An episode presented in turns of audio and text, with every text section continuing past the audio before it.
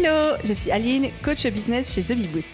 Après des années de freelance en tant que retoucheuse photo, je suis devenue coach business et j'aide désormais les entrepreneurs à booster leur entreprise. Si vous êtes à la recherche de stratégies, d'astuces, de retours d'expérience, de partage et d'une bonne dose de bonne humeur, vous êtes au bon endroit. Dans ce podcast, seul ou avec mes invités, je vous partage tout pour vous inspirer au quotidien, vous aider à atteindre tous vos objectifs et faire en sorte que vous puissiez développer le business de vos rêves. Alors, installez-vous confortablement et c'est parti pour l'épisode du jour. Hello à tous et bienvenue dans ce nouvel épisode de podcast qui est officiellement le premier épisode de Je peux pas, j'ai business pour l'année 2023 et donc trop contente de vous retrouver pour ce nouvel épisode. Alors si vous l'écoutez quasiment le jour de sa sortie ou la semaine de sa sortie, je vous souhaite à tous une très très belle année, tous mes meilleurs voeux, mes meilleurs voeux pour votre business mais aussi pour vous à titre personnel. Merci de faire partie des auditeurs et c'est parti, sans plus de transition pour l'épisode du jour.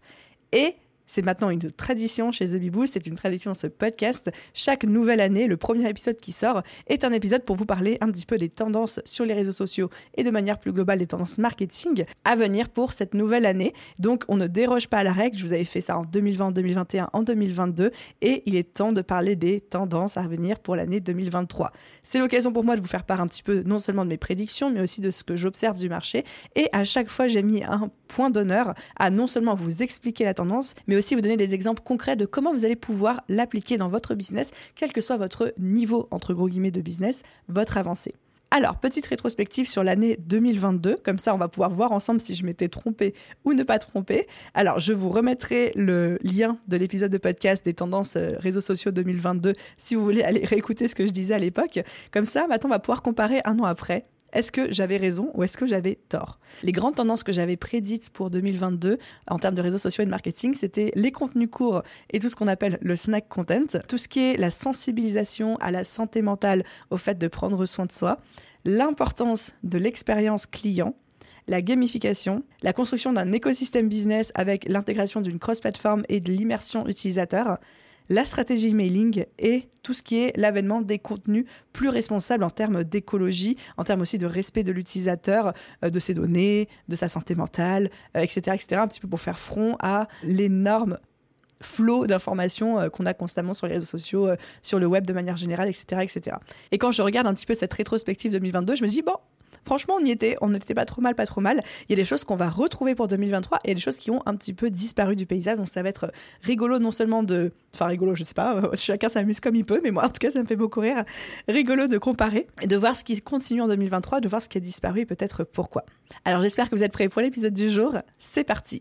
J'ai classé les sept tendances de la plus simple et évidente à la plus poussée et avancée et intéressante aussi. Donc restez bien là jusqu'au bout. Alors, première tendance, réseaux sociaux en 2023, ce sont, sans surprise, vous me voyez venir avec mes gros sabots, tout ce qui est format vidéo court. Donc, c'est tout ce qu'on connaît hein, désormais, c'est les shorts sur YouTube, les réels sur Instagram et Facebook, les TikTok, les épingles idées sur Pinterest, etc. On a vu une invasion en 2022 des formats vidéo très courts qu'on aime ou qu'on n'aime pas on n'a pas le choix maintenant, ils sont là et ça fait surtout partie des formats les plus regardés, les plus consommés, les plus recherchés aussi. Donc rien de très nouveau, mais quelque chose qui a littéralement pris le dessus sur le marché en termes de tout autre format. Et on se souvient notamment pendant l'année 2022 quand Instagram a supprimé toutes les IGTV, toutes les vidéos pour les transformer en Reels et tout l'encre que ça a fait couler quand on a dit oui, Instagram devient le nouveau TikTok, etc. etc. Bah oui, mais ça a raison, c'est parce que ce sont les futurs formats, etc. Du coup, qu'est-ce qu'on fait de ça dans nos business? J'aimerais vous introduire la notion de format chaud et de format froid. Il y a des formats sur les réseaux sociaux, des formats de contenu qui sont dits chauds, c'est-à-dire qui sont très interactifs, très participatifs, qui demandent d'être au taquet, etc. Et pour moi, les, formats vidéo courts, j'ai envie d'appeler ça les Reels. Si jamais je dis Reels, vous comprenez bien Reels, mais dans le sens large du terme, dans le sens TikTok, Short, épingle idée, etc. Pour moi, tous ces petits formats vidéo font partie des formats chauds. On scroll, on est à fond, on peut cliquer dessus, il y a des liens, euh, il y a souvent des choses à acheter aussi, du euh, social commerce, on en reparlera plus loin dans les tendances, etc. Et on a aussi des formats froids qui sont des formats plus passifs dans la consommation, mais qui vont aussi peut-être un petit peu plus dans le détail, dans la dentelle, dans l'expertise, etc. Comme par exemple le podcast. Pour moi, le podcast est un format froid, alors que les Reels et TikTok, etc. ce sont des formats chauds. Et je trouve que le bon move à adopter en 2023, c'est vraiment d'avoir des formats show, donc des vidéos courtes, etc., pour attirer une grosse audience en termes de découvrabilité, de visibilité, etc. Donc vraiment attirer un maximum de personnes grâce à ces formats qui sont hyper porteurs parce que ils plaisent beaucoup à l'audience, mais en plus de ça, ils sont vraiment poussés par les algorithmes et je ne pense pas que ça va changer en 2023. Et ensuite, utiliser notre format plus froid, ça peut être euh, des vidéos YouTube, ça peut être euh, le podcast, ça peut être du blog, etc., pour convertir, pour fidéliser en fait notre audience. Donc, on attire avec des formats chauds et on filtre et on fidélise avec un format plus froid. Donc il y a une très belle complémentarité entre les deux. Mais si aujourd'hui vous n'utilisez pas encore ces nouveaux formats de vidéos courtes, je vous encourage plus, plus, plus à le faire. Je pense vraiment que ça va devenir de plus en plus compliqué de se faire découvrir sans. Évidemment, il y a des exceptions qui confirment la règle à tous les coins de rue et évidemment, à vous de faire ce qui est bien en fonction de vous, de votre business, de vos envies, etc. Mais ce n'est pas parce que vous n'avez pas envie de danser qu'il ne faut pas y aller, parce qu'on sait aujourd'hui qu'on n'est plus obligé de danser pour faire des reels. J'en arrive à ma deuxième tendance réseaux sociaux pour 2023, c'est tout ce qui est création de contenu original. Alors, oui, ne me sautez pas la gorge en disant mais non, mais Aline, création de contenu, évidemment qu'on sait ce que c'est. Oui, mais là, on parle de contenu original. C'est une tendance qui était très forte en 2022. Pareil, on a vu tous les algorithmes des plateformes qui commençaient à popper en mode on va privilégier à partir de maintenant les contenus originaux, on va moins privilégier tout ce qui est le contenu reposté, le contenu recyclé, le contenu réutilisé, etc. Et on voit vraiment que les algorithmes poussent aujourd'hui énormément les créateurs, donc tout ce qui est contenu original, VS les particuliers, les individus, VS aussi les marques, les commerces, euh, les entreprises, etc. Et ça, pour moi, c'est un bon signal de se dire, OK, il va falloir qu'on de manière beaucoup plus stratégique et beaucoup plus peut-être poussée la création de contenu. De manière générale, aujourd'hui, les gens sont présents vraiment sur différentes plateformes. On est tous présents, je pense, sur, à minima, Instagram, Facebook, TikTok pour énormément d'entre nous, euh, LinkedIn. Enfin, il y a plein, plein, plein de plateformes. Et je sais pas pour vous, mais moi, je sais que chaque plateforme a un petit peu sa raison d'être. Par exemple, je n'utilise pas Instagram pour les mêmes choses que je vais utiliser TikTok et je n'utilise pas TikTok pour les mêmes choses que je vais utiliser LinkedIn. Donc, on a un peu à chaque fois des comportements, des envies et des objectifs différents en tant qu'utilisateur sur les plateformes sur lesquelles on est. Et du coup, ça, en tant que nous, business, en tant qu'entrepreneur, c'est hyper intéressant à savoir parce qu'on a deux notions qui rentrent. La première notion, c'est celle de multiplier les points de contact, de se dire, OK, moi, par rapport à ce que je vends, par rapport à la cible que je veux viser, sur quelle plateforme je veux être et quels sont les objectifs de mon audience cible sur cette plateforme-là. Ça, c'est la première notion de se dire, je vais adapter ma création de contenu à la plateforme sur laquelle je suis et je ne vais pas faire du recyclage bête et méchant de plateforme en plateforme, mais vraiment avoir une stratégie, on va dire un petit peu euh, sur mesure pour chaque plateforme. Et donc, c'est de là qu'on parle de contenu original. La deuxième notion hyper intéressante à savoir, toujours dans ce, cette notion de création euh, de contenu, c'est la notion de social search, donc le fait de rechercher dans les réseaux sociaux. C'était déjà quelque chose en cours de démocratisation pendant l'année 2022, mais là vraiment on sent qu'on passe un cap. Aujourd'hui les gens, et tout spécialement la génération Z, mais même la génération Y dans laquelle je fais partie, font leurs recherches sur les réseaux sociaux avant de les faire sur Google. Aujourd'hui il y a eu un espèce de gap franchi où les gens font plus de recherches sur les réseaux sociaux, que ce soit TikTok, Instagram, LinkedIn, etc., qu'ils le font sur Google. Et donc, il faut intégrer ça. Il faut prendre en compte aussi que toutes les plateformes vont intégrer cette nouvelle tendance et devenir un petit peu des plateforme de recherche à elle toute seule. Aujourd'hui, on voit bien que sur TikTok, quand on veut apprendre à faire un truc, il y en a plein qui vont sur TikTok, une recette ou un truc comme ça, pour avoir la réponse euh, à leurs questions. Donc, quand on tient compte de cette notion de social search et quand on tient compte de cette notion de contenu original sur différentes plateformes, parce que nos utilisateurs, notre audience cible, elle est sur différentes plateformes, mais avec différents objectifs et différentes manières de consommer à chaque fois, la meilleure stratégie à adopter par rapport à ça pour surfer sur cette tendance, c'est déjà de ne pas arrêter de créer du contenu. On va continuer à le faire, mais ça vous en doutez. Mais surtout, de faire beaucoup plus attention à notre data, de ce qui fonctionne, de ce qui ne fonctionne pas. De faire aussi attention à avoir une stratégie si possible. Parce que j'ai bien conscience qu'on n'a pas tous les mêmes moyens en termes de temps, d'énergie, financier, etc.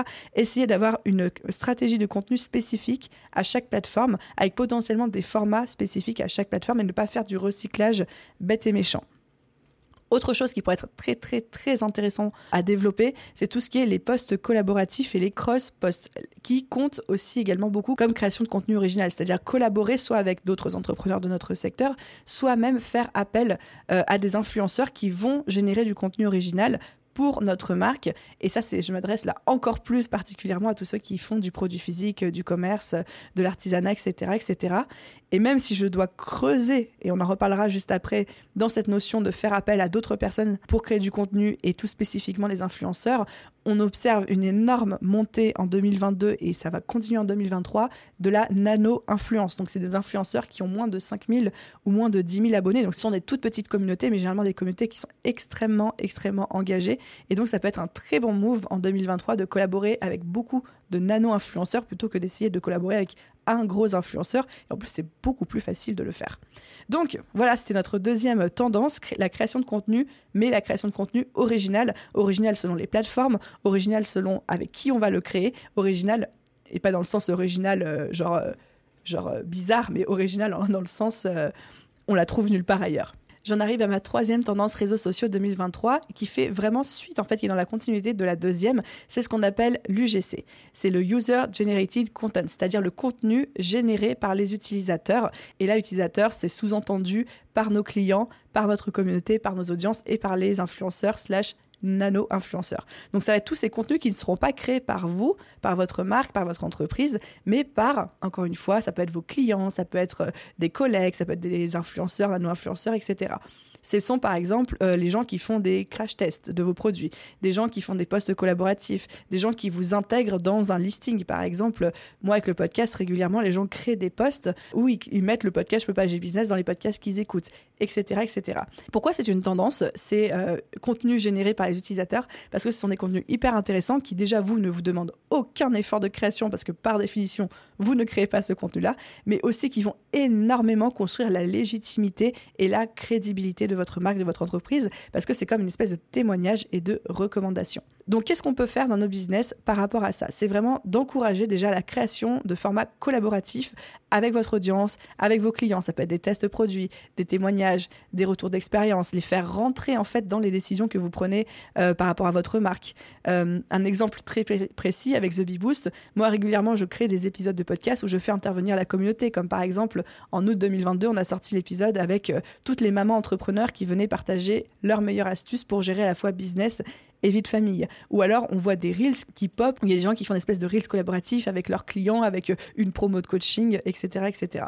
Donc, encore une fois, c'est une, une tendance qui est hyper intéressante si vous êtes dans les produits physiques ou dans la tech, parce que là, il y a de quoi s'amuser, il y a de quoi faire appel à son audience, à ses consommateurs, euh, aux nano-influenceurs, aux influenceurs aussi tout court, hein, on va pas le jeter à la poubelle non plus, mais même vous, en tant que prestataire de service, c'est quelque chose que vous pouvez mettre euh, en place dès aujourd'hui.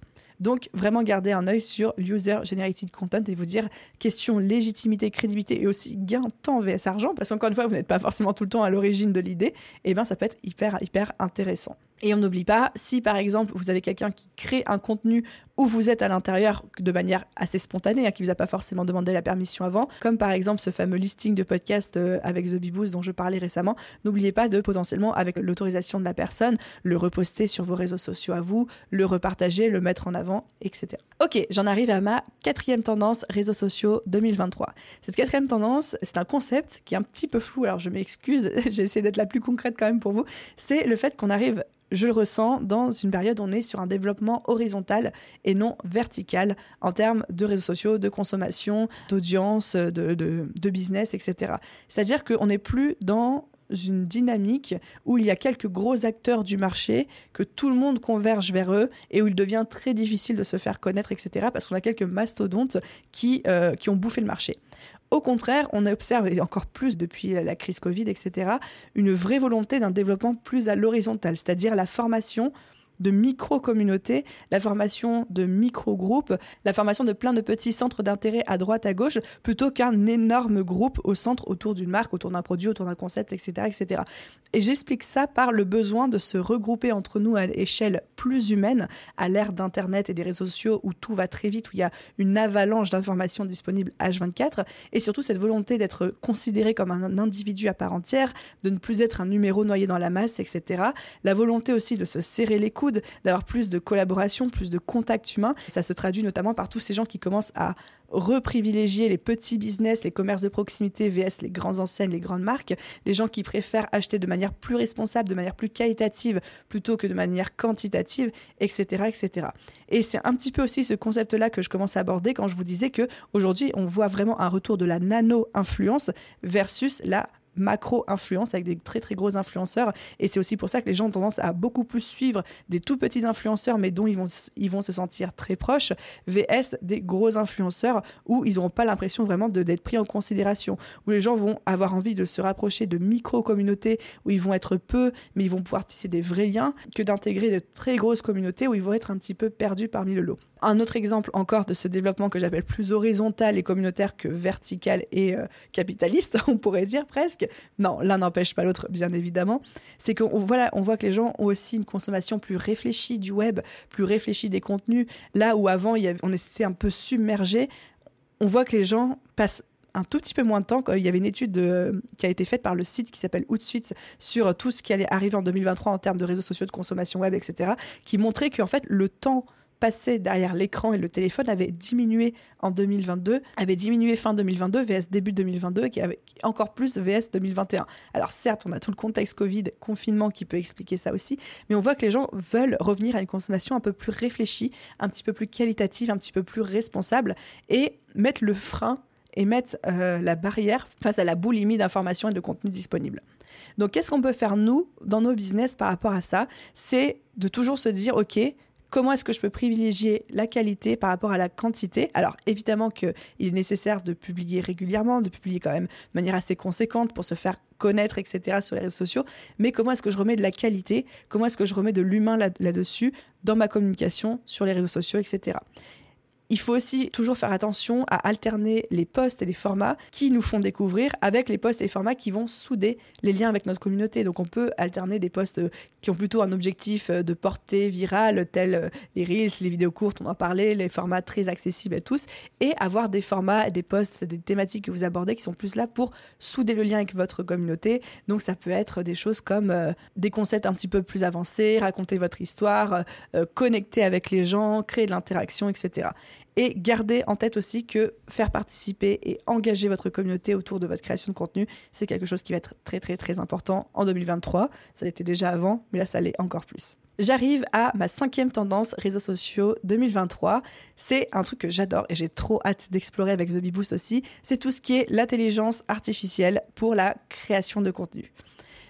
Aujourd'hui, on voit des logiciels popés de partout qui vont être capables non seulement de vous rédiger des textes entiers de A à Z avec très peu de corrections à apporter après, de vous générer des images en fonction d'une phrase. Par exemple, j'ai fait plein de tests hein, pour préparer cet épisode de podcast. Il y a des sites comme DAL-I, donc ça s'écrit D-A-2-L-E, ou alors Stable Diffusion, vous allez dessus et vous tapez euh, une sirène au bord d'un lac avec un ciel étoilé, vous notez littéralement cette phrase et il va vous générer plein d'images qui représentent ça. Et je trouve ça hyper intéressant de voir comment l'intelligence artificielle vient s'intégrer de plus en plus dans la création de contenu. Aujourd'hui, on peut même faire rédiger des articles de blog entiers avec des logiciels comme euh, Jasper qui sont là, qui sont de l'écriture intelligente, du copywriting, des choses comme ça. Et je perçois le gain de temps non seulement incroyable que ça va représenter, mais aussi tous les futurs problèmes potentiellement que ça va mettre sur le tapis, comme par exemple, bah, quid des graphistes, des illustrateurs, des content managers, des CM, si on a aujourd'hui des robots et des logiciels qui arrivent à nous générer du contenu tout seul. Quid aussi de la euh, légitimité de certains artistes si tout est généré avec une AI. Enfin, il y a plein de questions passionnantes, je trouve, qui se posent, mais intéressez-vous à cette intelligence artificielle pour créer du contenu. À minima, ça va vous faire, ça va vous faire gagner beaucoup de temps. Et à maxima, je ne sais pas si ça se dit à maxima, mais on va dire que oui, ça va potentiellement vous ouvrir aussi de nouvelles portes. Et si vous faites partie de ces métiers qui se sentent peut-être un petit peu mis en danger avec euh, cette, arrivée de l'intelligence artificielle, si vous faites de la résistance par rapport à ça, demandez-vous comment est-ce que vous pouvez l'intégrer aujourd'hui dans votre méthodologie de travail, dans vos offres. Je suis sûre qu'il y a plein, plein de choses à faire par rapport à ça. Je vois très bien un copywriter qui peut se spécialiser sur étant le premier copywriter qui va travailler beaucoup plus vite, de manière beaucoup plus efficace et du coup pas forcément plus cher avec l'intelligence artificielle. C'est un super message vendeur par rapport euh, à vos clients par exemple. Ok, septième tendance réseaux sociaux pour 2023, c'est tout ce qu'on appelle le contenu interactif et le social commerce. J'ai mis les deux dans la même catégorie parce que sinon on aurait eu 50 milliards de, de tendances à explorer. Mais ouais, tout ce qui est contenu interactif, sur les réseaux sociaux et le social commerce. Alors, petite définition. Le contenu interactif, c'est tous les contenus qui ne sont plus des contenus qu'on consomme passivement. Je parlais tout à l'heure des médias froids comme le podcast, etc. Mais des contenus qu'on consomme activement, des, contenus dans lesquels il y a des stickers, des possibilités d'explorer, des trucs sur lesquels on peut cliquer, quelque chose qui stimule un petit peu tous nos sens, qui nous immerge un petit peu à l'intérieur. Je parlais tout à l'heure du fait que la génération Z et maintenant aussi la génération Y utilisaient plus les réseaux sociaux pour faire une recherche que Google. Donc ils utilisent TikTok, euh, qui est devenu un, moteur de recherche géant, Instagram, Pinterest, etc. pour faire leurs recherches. Et donc plus les résultats de recherche vont être interactifs et immersifs, plus ils vont être aussi efficaces en termes de conversion. Et dans du coup cette notion d'immersion et d'interactivité, il y a le social commerce. Aujourd'hui, fin 2022, début 2023, on a passé nettement la barre de la confiance qu'on avait sur le fait d'acheter quelque chose directement à l'intérieur d'un réseau social on se souvient tous, enfin j'espère que vous vous souvenez aussi, moi je m'en souviens très bien, au tout début quand on a commencé tous à acheter sur Internet pour la première fois, même sur des gros sites comme Amazon, etc., moi je me souviens d'être un tout toujours un petit peu fébrile avec ma carte bleue en mode euh, est-ce que c'est sérieux, est-ce que ça va vraiment arriver chez moi, etc. Aujourd'hui, on ne se pose même plus la question d'acheter sur Internet. Et bien là, on est en train de passer un deuxième palier qui est d'acheter à l'intérieur d'un réseau social sans plus aller sur le site de la marque, mais en achetant directement grâce aux fonctionnalités shopping qui sont en train d'exploser sur les différentes applications, dont TikTok qui a été très leader là-dessus en 2022 euh, sur le marché. Et on peut acheter directement à l'intérieur d'un réseau social. Et il y a eu, comme je vous le disais, un espèce de shift de confiance des utilisateurs qui était un petit peu frileux avec ça fin 2021, début 2022 et qui sont devenus complètement friands de ça. On sent que la barre de la crédibilité a été vraiment franchie. Donc, Petite parenthèse, grosse parenthèse sur le social commerce, donc le fait de faire euh, des achats à l'intérieur d'un réseau social, hyper important pour vous si vous faites de la tech, si vous faites de l'artisanat, si vous vendez des produits physiques. Vraiment, il faut développer ça. Je pense que c'est quelque chose de très très très porteur, qui est encore aussi relativement nouveau, donc c'est le moment de prendre sa place. Et euh, pour élargir un petit peu à tous les prestataires de services euh, qui nous écoutent aussi, tout ce qui est contenu interactif, plus on va rendre notre contenu interactif et immersif, plus il va avoir de poids auprès de notre audience, plus il va convertir, plus ça va créer un attachement et une légitimité pour votre marque. Comment est-ce qu'on fait dans nos business concrètement avec ce que je viens de vous dire? Alors, quelle que soit la nature de votre business, prestation de services, euh, produits physiques, etc., il faut utiliser tous les assets qui sont à notre disposition pour rendre notre contenu à la fois accessible immersif et interactif. Donc là, j'entends utiliser les tags de localisation, utiliser euh, le texte alternatif, utiliser les fonctionnalités de social commerce, utiliser les stickers, utiliser les sous-titrages, bref, plein, plein, plein de choses. Et on peut aussi même pousser un petit peu plus loin en utilisant les intelligences artificielles comme les chatbots sur les réseaux sociaux, comme euh, bah, on en parlait tout à l'heure, l'intelligence artificielle sur le contenu, etc., etc., pour venir créer vraiment une expérience immersive, si possible cross-platform, avec nos utilisateurs pour vraiment les aspirer dans l'entonnoir de notre marque, de notre branding et faire en sorte qu'ils s'y sentent bien et qu'ils aient envie de s'y installer et d'y rester. Et ensuite, j'arrive à ma septième et dernière tendance réseaux sociaux 2023. Euh, Alors, j'en avais déjà parlé en conclusion de l'année dernière. Ça va rester assez vaporeux aussi pour cet épisode parce que j'ai pas vraiment de, conseils concrets à vous dire sur comment l'implémenter dans le business. Vous allez comprendre très vite pourquoi. C'est tout ce qui est le Web 3 et le métaverse. Donc ça, c'est quelque chose, on a commencé à en entendre parler fin 2021 quand ça a commencé à exploser, tout particulièrement avec les NFT, des choses comme ça. On en a beaucoup entendu parler en 2022, sauf qu'aujourd'hui, je n'ai pas d'application concrète à vous conseiller, tout simplement parce que c'est encore un petit peu tôt.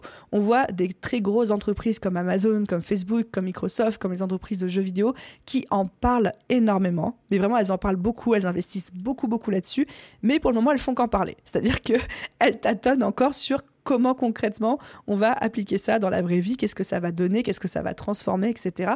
Donc je pense qu'il est encore beaucoup trop tôt, en tout cas à l'heure actuelle à laquelle j'enregistre cet épisode de podcast, pour se projeter de dire, bah, nous, en tant que petit business, petit à l'échelle d'un Microsoft, d'un Amazon ou d'un Google, hein, bien sûr, comment est-ce que nous, en tant que petit business, on va intégrer le Web3, le métaverse dans notre communication et dans nos offres, nos produits, etc beaucoup trop tôt. Par contre, ce qu'on peut faire en attendant, c'est de regarder de nouveau euh, Ready Player One pour déjà se projeter un petit peu.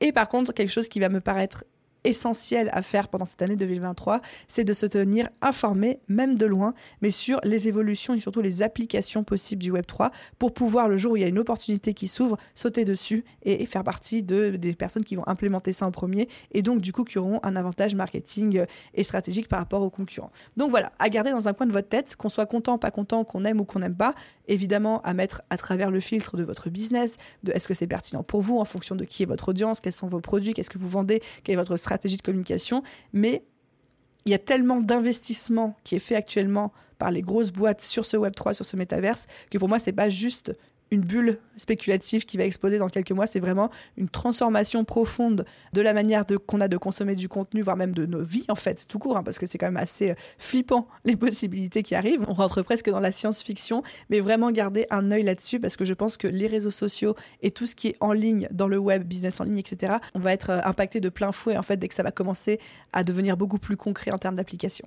Et voilà les amis, j'arrive tout doucement à la fin de cet épisode de podcast. J'ai l'impression d'avoir tracé ma route. Euh, j'espère que je vous ai pas perdu, que je suis pas allée trop vite, mais j'ai trouvé ça tellement, tellement intéressant d'analyser à la fois toutes ces tendances, comment est-ce qu'on allait pouvoir euh, euh, les appliquer chez nous, etc., etc. Si je récapitule nos grandes tendances, on a les vidéos courtes, la création de contenu original, c'est-à-dire faite par des créateurs ou par nous et pas recyclé ou reposté, etc.